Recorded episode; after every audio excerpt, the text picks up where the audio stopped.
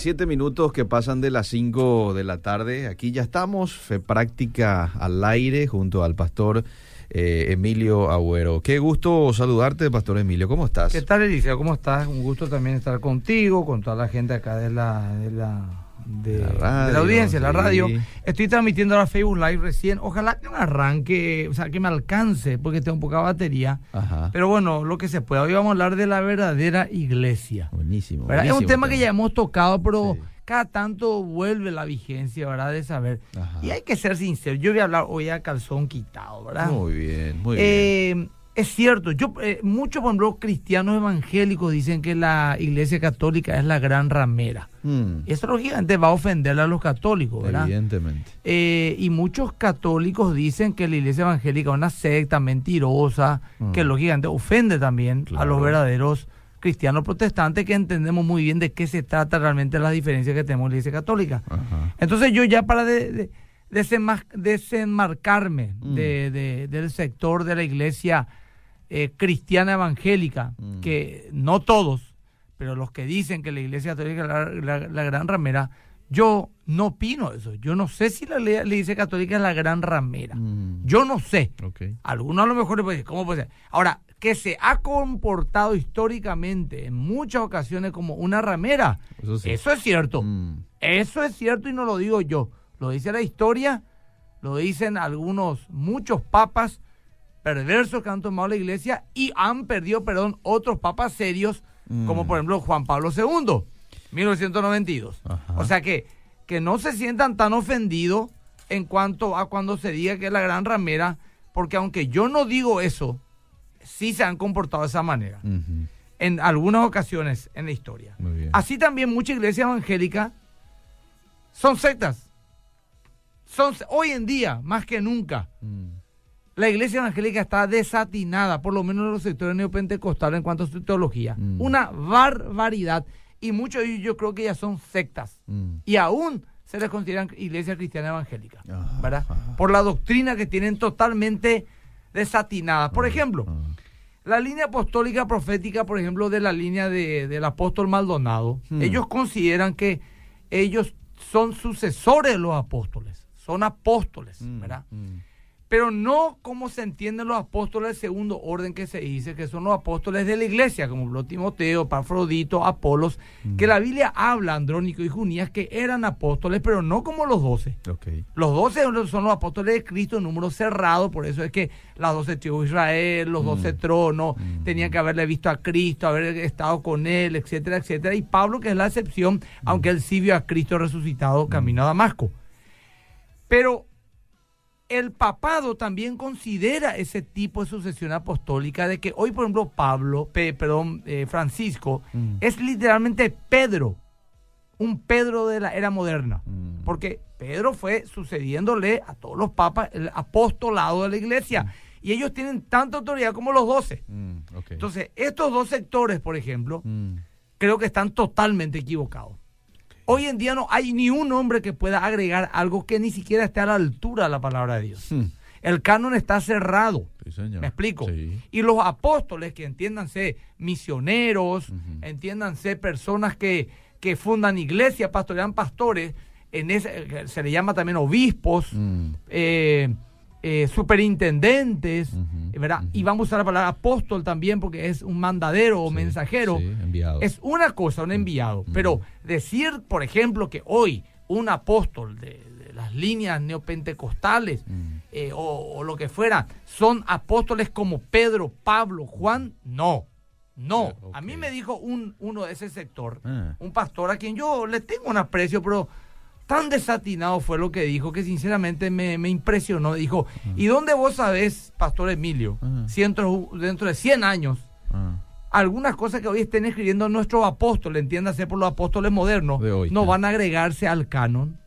eh, O sea que el desatino es demasiado grande. Ajá, o sea que, por un lado, y poniendo las cartas sobre la mesa, sí. Hay muchas verdades ante las denuncias de que la iglesia evangélica se ha desatinado bastante doctrinalmente en los últimos 30, 40 años especialmente. Y ¿verdad? esta es una evidencia, ¿verdad? Pero también es cierto que la iglesia católica no se ha comportado como la luz del mundo, Sí. como dice que Cristo dice que es la iglesia. Cierto. ¿Por qué entonces si en el gobierno de 1100 años de catolicismo, Mm. donde nadie podía ser rey si el papa no bajaba la corona encima, Mm. dominó el mundo, Mm. la iglesia, ¿por qué se lo denominó el oscurantismo? Fíjate un poco, Mm. de, si es la luz del mundo. O sea que hay dentro de, la igle- de las distintas iglesias gente sincera, gente que ama a Cristo, Claro. pastores, sacerdotes, yo creo que hay, Sí, señor. yo creo que hay Sí. eh, que aman a Cristo. Ajá. Creo que hay cristianos católicos no salvos y cristianos católicos salvos. Ah. Creo que hay evangélicos no salvos y evangélicos salvos. Salvos, sí. ¿verdad? Ahora, tengo una seria diferencia doctrinal con el catolicismo, sí, por eso soy evangélico, Mm, ¿verdad? mm. Y no soy evangélico porque creo que esta es mejor que aquella, ni mucho menos. Siento nomás que se ajusta más el protestantismo a la escritura, que es volver, Lutero no inventó nada nuevo. Mm. Él volvió a la- al fundamento de los apóstoles y profetas, cuya principal piedra ángulo es Jesucristo. Sí, señor. Entonces, ¿qué pasa? Él dijo, es por la fe. Mm. Es la palabra de Dios, la mayor autoridad es Cristo, Mm. ¿verdad? En una época mucho más oscura aún de la que hoy vivimos, ¿verdad? Y él no dividió la iglesia, él siempre quiso ser de la iglesia católica, pero se le excomulgó, se le persiguió y, y se le iba a quemar.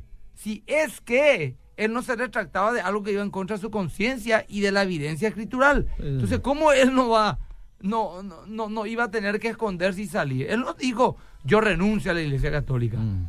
En todo caso, el, el gran cisma y luego la gran división histórica lo produjeron las autoridades católicas de aquella época. Y esa historia de que no se dividió nunca la historia la iglesia siempre. eh, En el año 1030 creo que ya los ortodoxos se mudaron, se mandaron mudar, eh, Sí. eh, ya los coptos, lo- los, griegos, los sirios. O sea, no, la iglesia ha sufrido infinidad de divisiones, llámese como se llame. Mm. eh, hay mucho que hablar detrás de esto, ¿verdad? Sí. Entonces, ¿cuál es la verdadera iglesia? Mm. Y la iglesia, vamos a ver lo que dice la Biblia. Y yo voy a decir algo más. Mm. La autoridad final y máxima de la iglesia evangélica o de la reforma protestante es la Biblia, Sí, la señor. sola escritura. Sí, señor. Los católicos eso lo condenan diciendo que es el catecismo. ¿Qué es el Mm. catecismo? Es, el catecismo está sobre un trípode, Mm. que es la Biblia, la tradición y el magisterio de la iglesia. Esos tres forman el catecismo y esta, el catecismo es la verdadera y última autoridad católica apostólica romana, Ajá. ¿verdad? O sea que nosotros los protestantes, digamos, tenemos una sola pata, que es la Biblia. La tradición, reconocemos el valor que pueda tener, pero no tiene la misma autoridad la Biblia, ni mucho menos el magisterio. Muy Entonces, ¿qué pasa? El mismo catecismo católico dice Mm. que ni una interpretación puede estar por encima de la palabra de Dios. Ah. El mío, yo lo leí, yo tengo el catecismo bien, católico. muy bien, ¿verdad? o sea. Partamos a base. ¿Por qué digo esto? Porque cuando yo nombro la Biblia, Mm. parece como que me quieren quitar autoridad. Mm, ¿verdad? Hasta mm. inclusive una vez un sacerdote, el, el país Nilo Zárate, lo nombro porque públicamente fue en un debate en televisión, dijo que nosotros idolatrábamos la Biblia. Pero la Biblia es la palabra de Dios. claro. Yo no tengo otra regla más Ajá, que la Biblia. ajá, ajá. Y aunque él tenga el catecismo, la Biblia es una de sus tres patas. Y dice que una interpretación no puede ir en contra de ella. Su propio catecismo. Muy bien. Ahora, pongámonos de acuerdo. Entonces, la Biblia, este es el punto del encuentro porque tenemos muchos católicos evangélicos. La Biblia. Porque ellos usan, aunque hay siete libros, pero más allá de eso, ¿verdad? Que la, la- tiene iglesia católica, la iglesia protestante, no, etcétera. Es 66 libros coincidimos y es suficiente como para poder tener un parámetro en el cual medirnos todos. ¿verdad? La Biblia dice que Cristo amó a su iglesia y se entregó a sí mismo por ella. Hmm. Se entregó a la iglesia, a su iglesia, no a otro grupo. Cristo salvó a su iglesia, no al mundo, en el sentido de que todos creerían y todos amarían a Cristo. Eso no es la realidad. Mm. ¿verdad? Su iglesia es lo que él salva, que es aquellos que creen en Cristo. Tenemos que ver luego la palabra iglesia. ¿De dónde viene iglesia? Mm. Viene del el verbo et kaleo, que significa llamar fuera, una asamblea pública. O sea que a grandes rasgos significa que del mundo, de la gran masa de seres humanos, los que Dios llama fuera, o sea, se santifica, se consagra, a eso llama iglesia. A eso llama iglesia. Bueno, eso tiene todo una, un contexto ya, ya en el libro de, en el libro, en el Antiguo Testamento, etcétera, los pueblos egipcios, o sea, quitándole Egipto el pueblo de Dios, etcétera, etcétera. No voy a tener tiempo para hablar todo ello. Pero según se puede entender en toda la Biblia, es una, de, de una manera sistemática. La iglesia es la comunión de todos los verdaderos creyentes de todos los tiempos. Y esta definición entiende a la iglesia constituida por todos los que son verdaderamente salvos. Mm. Pablo dijo, Cristo amó a la iglesia y se entregó por ella. Mm. Aquí el término la iglesia, eclesia, se Mm. usa para aplicar a todos aquellos por quienes Cristo murió para redimirlos, todos los que son salvados por la muerte de Cristo. Mm. Por eso debe incluir a todos los creyentes de todos los tiempos. Ok, ok. Esto lo quité en la teología sistemática de Wayne y Gruden, página 897. Muy bien. El, te- el- el término, es, eh, en términos sencillos, la iglesia, como cuerpo de Cristo, está constituido por todos los creyentes en Cristo que vivieron en obediencia a sus mandamientos en todos los tiempos, sin importar la organización religiosa a la cual pertenezca, siempre y cuando esta organización o denominación religiosa esté de acuerdo con toda la doctrina fundamental de la Biblia, más allá de las diferencias periféricas. Y eso podemos encontrar por lo, lo que dice el Señor en 1 Corintios 12, 12 al 14. Vamos a leer esos versículos mientras la gente ya va escribiendo, ¿verdad? Sí, eh, pueden escribir al 0972 eh, 201 400. ¿eh? Muy bien. Dijo 1 Corintios. Eh, 1 Corintios 12, 12 al 14. Vamos a ir lento, vamos a ver si podemos llegar. Muy bien. Voy rápidamente al versículo 12. Dice, porque así como el cuerpo es uno y tiene muchos miembros, pero todos los miembros del cuerpo, siendo muchos, son un solo cuerpo. Amén. Así también Cristo. Porque por un solo espíritu fuimos todos bautizados en un cuerpo, sean judíos o griegos, sean esclavos o libres. Y a todos se nos dio a beber de un mismo espíritu. Bueno. Además, el cuerpo no es eh, un solo miembro, sino muchos. Perfecto. Bueno, por tanto, el monopolio de la Iglesia de Cristo no lo puede tener ninguna organización religiosa por antigua, influyente, numerosa o poderosa que sea, ya que la Biblia aclara en muchos pasajes que la verdadera iglesia está constituida por cada creyente. ¿Esos creyentes quiénes son? La Biblia dice piedras vivas que edifican una iglesia espiritual cuya piedra angular o cabeza de ángulo es Cristo mismo. ¿Quién lo dice esto? Según los católicos, el primer papa. Para nosotros, el líder de la iglesia antigua, pero no un papa. Pero vamos a leer lo que dijo Pedro. 1 Corintios 2, 4 y 5. 1 Corintios 2, 4 y 5. Referencias bíblicas. Muy bien, vamos rápidamente a 1 Corintios 2, 4 dice, y ni mi palabra, ni mi predicación No, no, fue... te estoy diciendo 1 Pedro, perdón, 2, 4 y 5, Ah, perdón. bueno, primera. porque Pedro es lo que dice que somos piedras vivas, todos los creyentes, y la iglesia es espiritual, no es una organización. Primera de es un organismo, primera Pedro 2, 4 al 5. Dice, acercándoos a él, refiriéndose a Jesús, Sí. ¿verdad? Piedra viva, desechada ciertamente por los hombres, mas para Dios escogida y preciosa. Vosotros también, como piedras vivas, sed edificados, Nosotros, cada creyente, sí, sed edificados como casa espiritual y sacerdocio santo, para ofrecer sacrificios espirituales aceptables a Dios por medio de Jesucristo. ¿Qué dice el verso 6? Por lo cual también contiene la escritura. He aquí pongo en Sión la principal piedra del ángulo, escogida, preciosa, y el que creyere en él no será avergonzado. Piedra de ángulo, ¿verdad? Sí, Piedra. piedra del ¿Qué ángulo. hace caer? Perfecto. Eh, es, es Jesús, ¿verdad? Sí, señor. Es Jesús, no, no es Pedro. No, es Jesús. Por lo tanto, la iglesia es un organismo espiritual cuya cabeza es Cristo y su cuerpo es la iglesia, según Efesios 4, 2 al 16. Sí, señor. Ahora, conformada por quién? Por millones que han creído y creerán en Él como Señor y Salvador. ¿Qué Mm. dice Romanos 10, 9? A ver. Rapidito, Romanos capítulo 10. Versículo 9. Muy bien. Dice que si confesares con tu boca que Jesús es el Señor y creyeres en tu corazón que Dios le levantó de los muertos, serás salvo. Bueno, entonces la única y verdadera iglesia de Cristo es la que está conformada por los renacidos, por la fe en el sacrificio de la cruz y la obediencia a Cristo, el cual es su cabeza y el único dueño. Ajá. Jesús mismo se encargó de aclarar quiénes realmente forman parte de su iglesia. Y dice, y dice Jesús en Juan 14, 21, los que aceptan mis mandamientos y los obedecen son los que me aman. Mm. Y porque me aman a mí, mi Padre le amará a ellos. Y yo lo amaré y me daré a conocer a cada uno de ellos. ¿De quiénes hablan? ¿De los católicos o de los evangélicos? ¿Hablan de quiénes? De los que aceptan sus mandamientos y obedecen a los que le aman. Ahora, la iglesia de Cristo es invisible y a la vez visible, dice. Esto es Ah. importante entendamos. Porque una vez pues dijo un supuesto apologista Mm. católico, Mm. dijo, decime cuál es tu iglesia, hace cuántos años se fundó, si Ah. tiene 300, 500 o Sí, 1000 sí, años, sí, o sea, ¿dónde hay un templo de ustedes, por ejemplo, me dice, la Mm. mamá Jesús pues nació en el 2001, ¿verdad? Mm. Entonces, él confunde iglesia con edificio. Mm. Eh, si vamos al caso, Jesús dijo, Dios, eh, Pablo dijo, los apóstoles dijeron, Mm. ¿verdad? Los apóstoles dijeron de que ellos, eh, de que Dios no habita en, en templos construidos por manos de hombres. Sí. Ahora, no, los apóstoles fundaron la iglesia católica. Yo le voy a decir una cosa y apelen a su razonamiento. Mm. Los apóstoles, ¿qué creían? Que Cristo venía en su generación. Mm. Ellos jamás pensaban que iba a durar mil años este tema. Mm. Así que no se podían estar refiriendo a una organización con nombre y apellido. Ellos siempre llamaron la iglesia a todos los conformados en, en el, en que, que tenían comunión unos con otros, que amaron a Cristo, que obedecían su palabra. Jamás en ninguna parte de la Biblia decían, la iglesia verdadera, vamos a organizarla de esta manera. Mm. O vas a hacer tal cosa. ¿verdad? Sí, hubo una organización, claro que hubo. Mm. Pero ellos no creían que iba a tener dos mil años. Mm.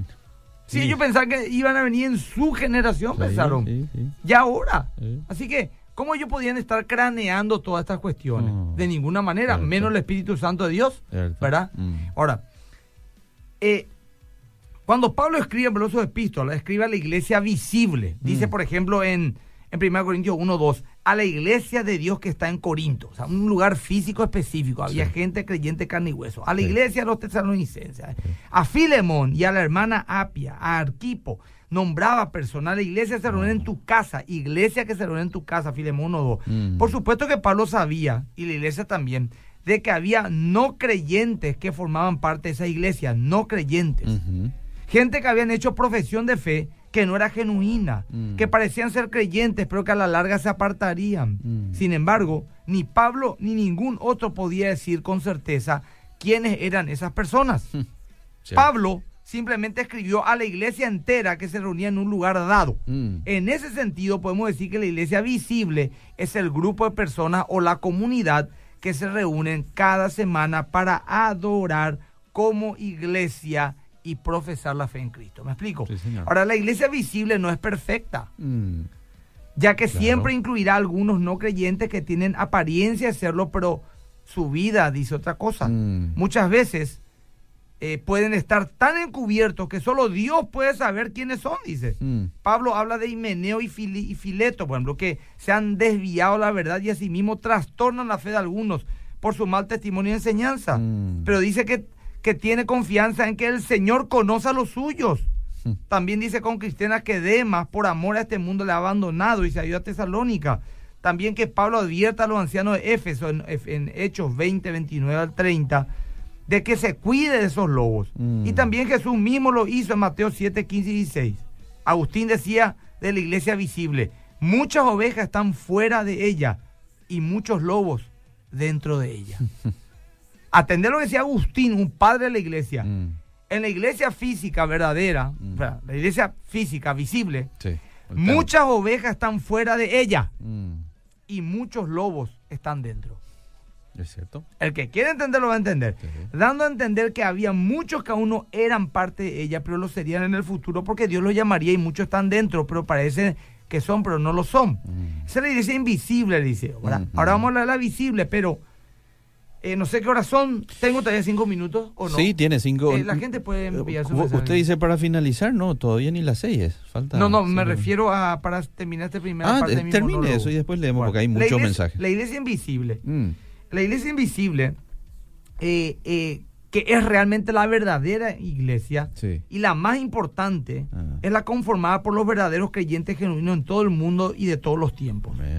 Es la condición real de los corazones que solo Dios puede saber sin posibilidad de error. Mm. ¿Quiénes lo conforman? Ajá. Por ejemplo, San Timoteo 2.19 dice, el Señor conoce a los que son suyos. Sí.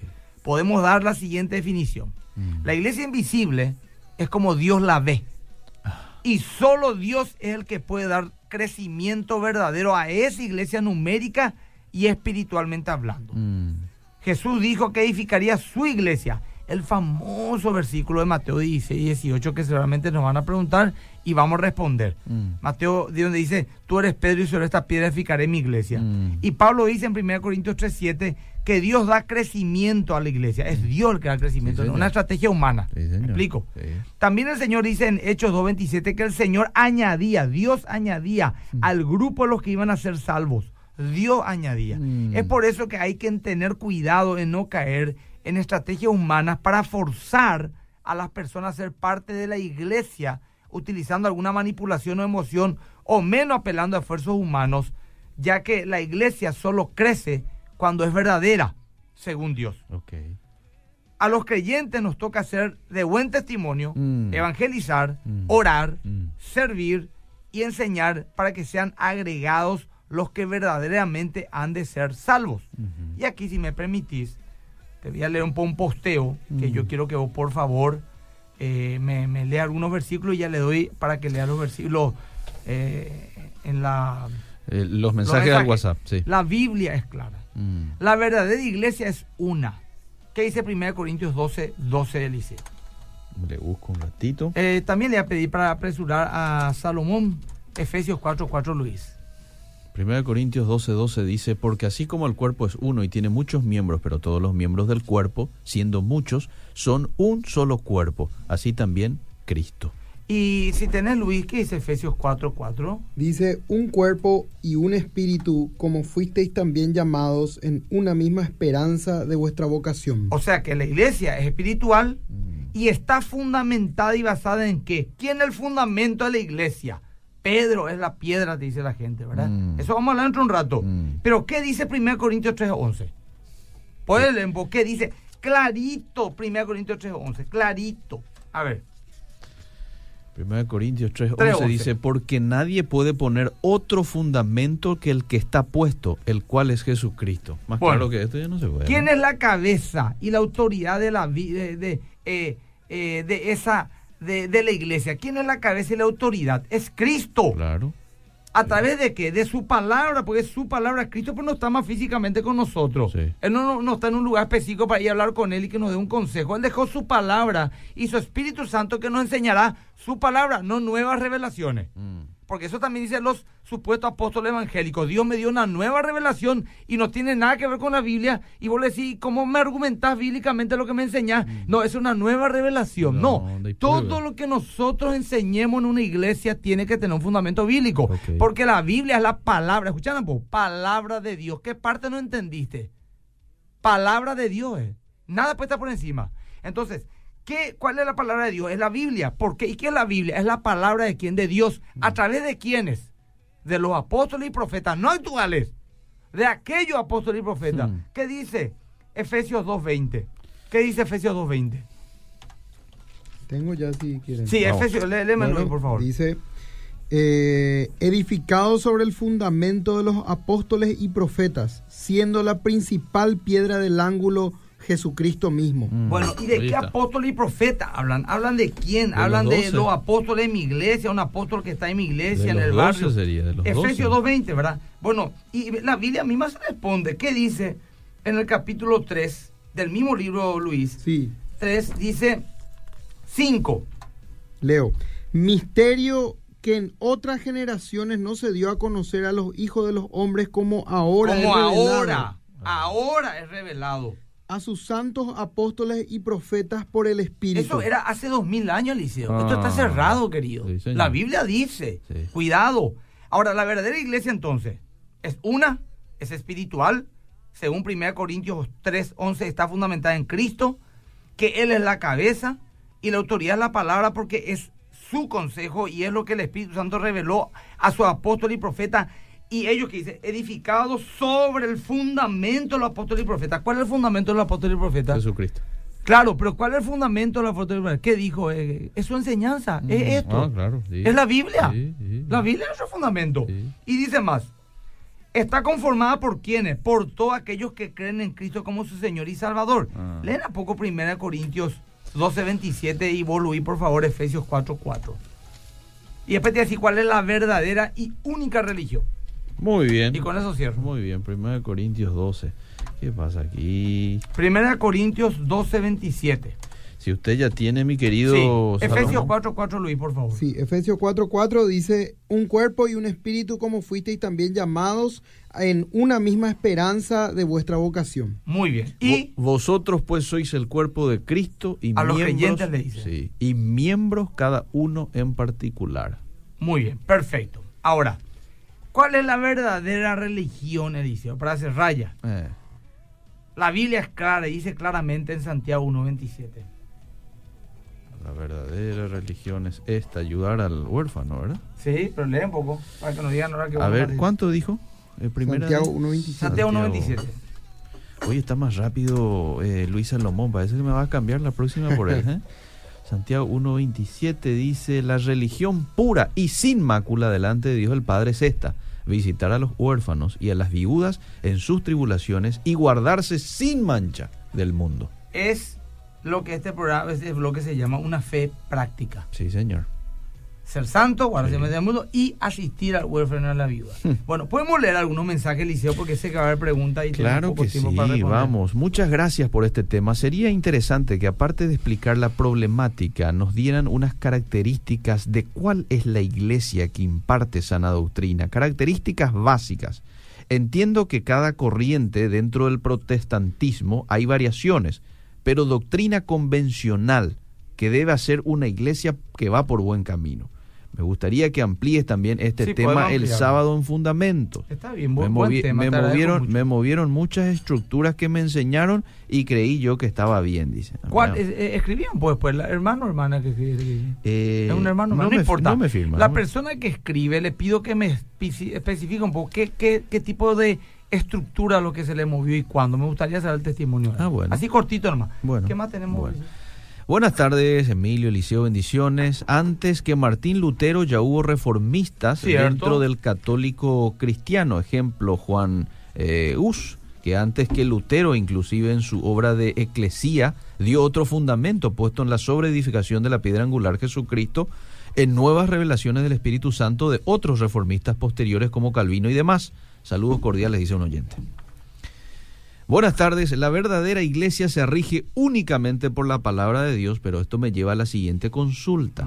¿Quién recopiló los libros que forman la Biblia cristiana y dijo esto es palabra de Dios? Y la misma consulta para la Biblia de los católicos, dice Peter. Eso está eh, en la historia, se da perfectamente. En el siglo II, ya eh, de manera natural, no es que alguien dijo esto, esto sí, esto no, sino que de manera natural las iglesias ya aceptaban los libros que hoy estamos conociendo como revelados por el Espíritu Santo. Es muy complejo y podríamos preparar un programa para eso. Aunque eso entra un poco apologética también, ¿verdad? Puede, pero podríamos, es muy complejo para responderlo ahora. Pero una pregunta que la gente se hace y es válida, muy válida. Hay personas en la iglesia que no son salvas y lo saben. Hay otro grupo que cree ser salvo pero caminan engañados. Hay creyentes verdaderos que dudan acerca de su salvación y hay otros cristianos que son salvos y lo saben.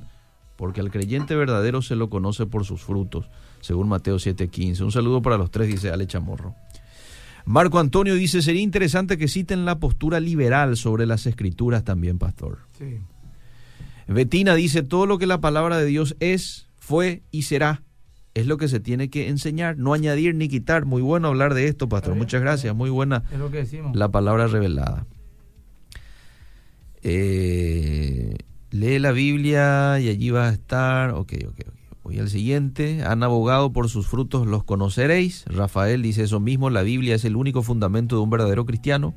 Pastor, ¿cuándo o cómo sabemos cuando somos una iglesia o cuando una iglesia enseña una doctrina falsa? Ejemplo, las iglesias judías mesiánicas, por ejemplo. ¿Qué tal? No todas, ¿eh? La iglesia judía mesiánica, algunos son judaizantes totalmente y otros no, ¿verdad? Ajá. Eh, no, no todos. Ahora, yo creo en la doctrina histórica del cristianismo, la que se ha aceptado históricamente. Sí. Uno tiene que leer, tiene que invertir tiempo. Sí. Pues, de historia, por ejemplo, están, por ejemplo, los que no creen en la Trinidad. Eso no es ahora, eso ocurrió ya en el primer, en el segundo siglo. Mm. ¿Por qué se refutó eso? ¿Por qué la iglesia aceptó la Trinidad como una doctrina válida? ¿Verdad? Ok. Eh, ¿Por qué, por ejemplo, Jesús es Dios y no un ángel como siempre se creyó también Ah, muchos grupos? ok. Entonces uno tiene que ir estudiando históricamente cómo se fueron dando las posturas. Muy ¿Me bien, explico? muy bien, Y sí. ahí va a entender realmente cuáles son las eh, doctrinas básicas y fundamentales para considerar que una iglesia es sana o no doctrinalmente. Ok. Por más que haya diferencias periféricas. Este oyente que le dijo hace rato que varias estructuras se movieron de él, dice, por ejemplo, exégesis, pastores que manipulan versículos haciendo creer cosas como eh, vos no recibiste el bautismo del Espíritu Santo si no hablas en lenguas, por ejemplo, y yo no hablo en lenguas, dice, y me siento señalado en mi congregación hasta, es un calificativo de tu nivel espiritual en mi congregación, dice.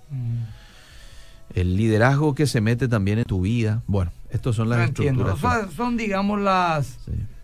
Los vicios más normales que quieren ocurrir, ¿verdad? Muchas iglesias de hoy se volvieron nicolaitas, dice este oyente. Que expliquen por Nicolaitas. Buenas tardes, ¿cómo sería un católico salvo?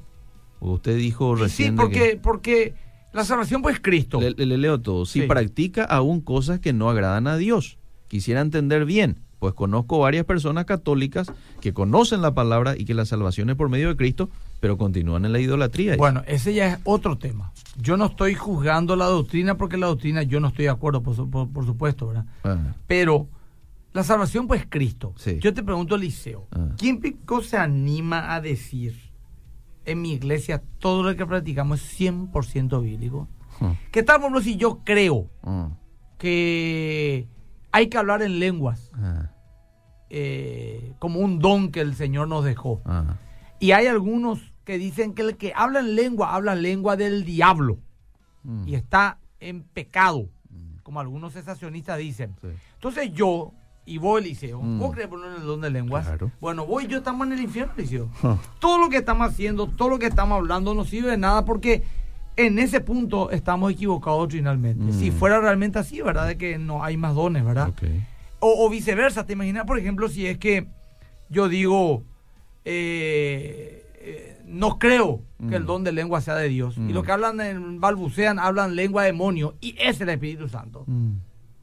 ¿Entendés? O sea, ¿qué, qué, significa? La salvación es Cristo. Sí. Ahora, Dios me puede ir quitando, y va ir quitando a su pueblo de, prácticas que sean absolutamente eh, contrarias a la Escritura. Pero en el proceso, si muere, se fue al cielo o al infierno. Entonces la salvación es la doctrina purísima que quién tiene, me pregunto yo, o Cristo.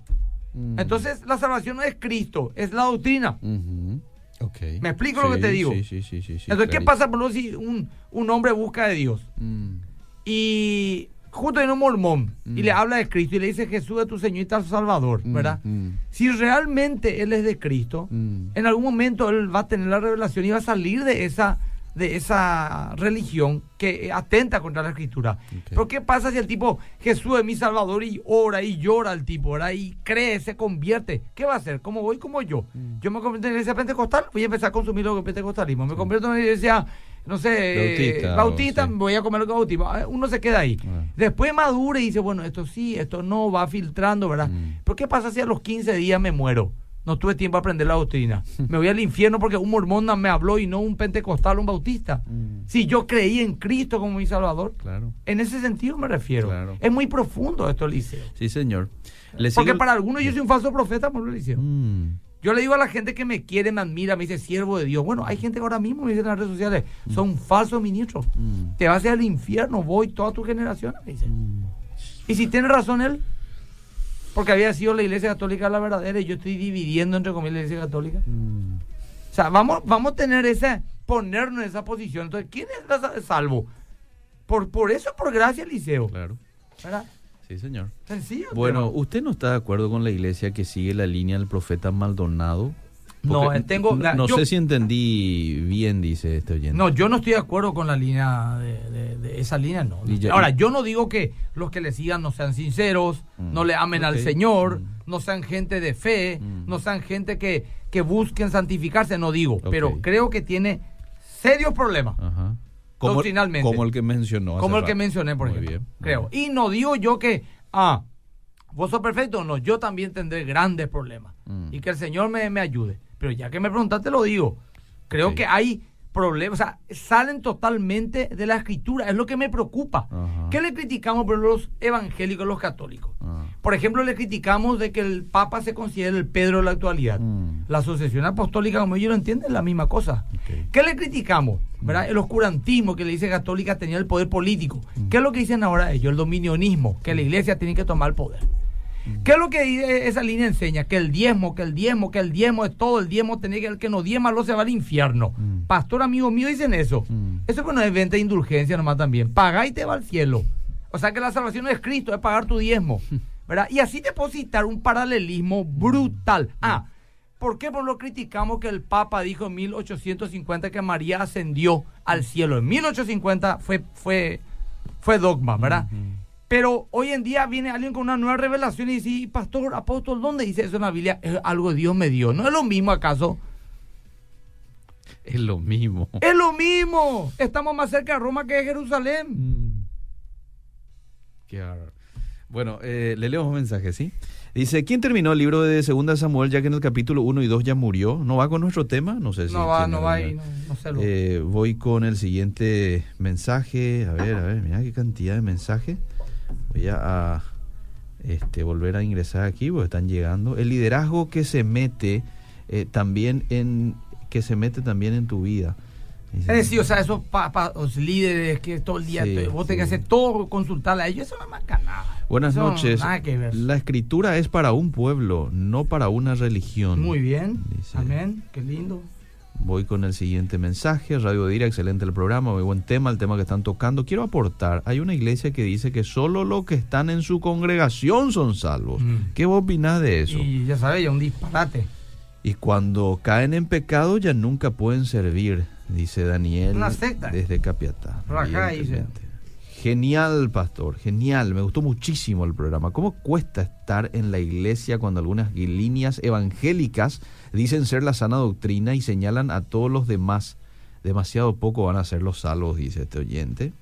Buenas tardes, una pregunta. ¿Por sus frutos los conoceréis? ¿Son hijos o qué es? Perdón mi ignorancia. Por sus frutos los conoceréis. ¿Son los hijos o qué es? ¿Entendió la pregunta? No, no entendí.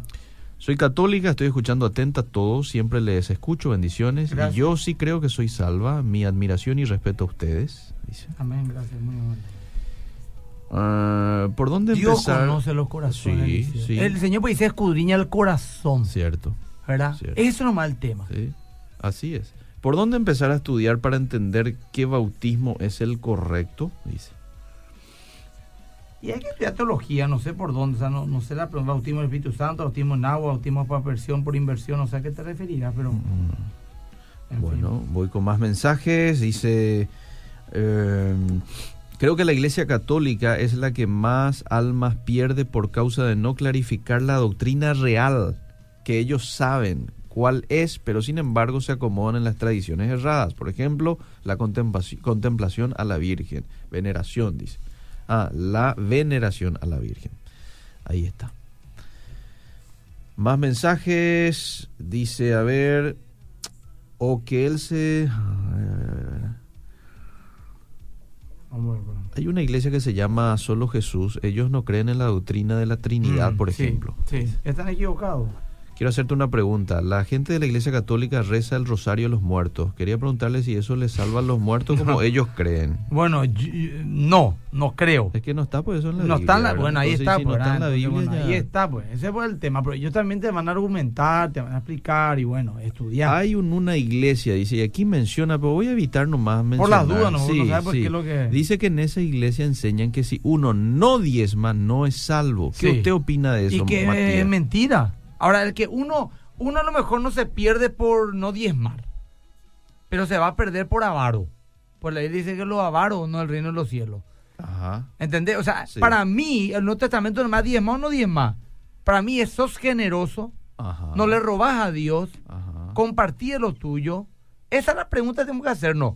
Porque el dar pues, una, el es amor, Eliseo. El dar es amor. Claro. Por ejemplo, a mi hijo, no me vayan así, darle ya el 50% de tu sueldo a tu hijo. Ah. Para mi hijo es todo. Claro. Hay veces que le da 10, hay veces que le da todo. Sí, ¿cierto?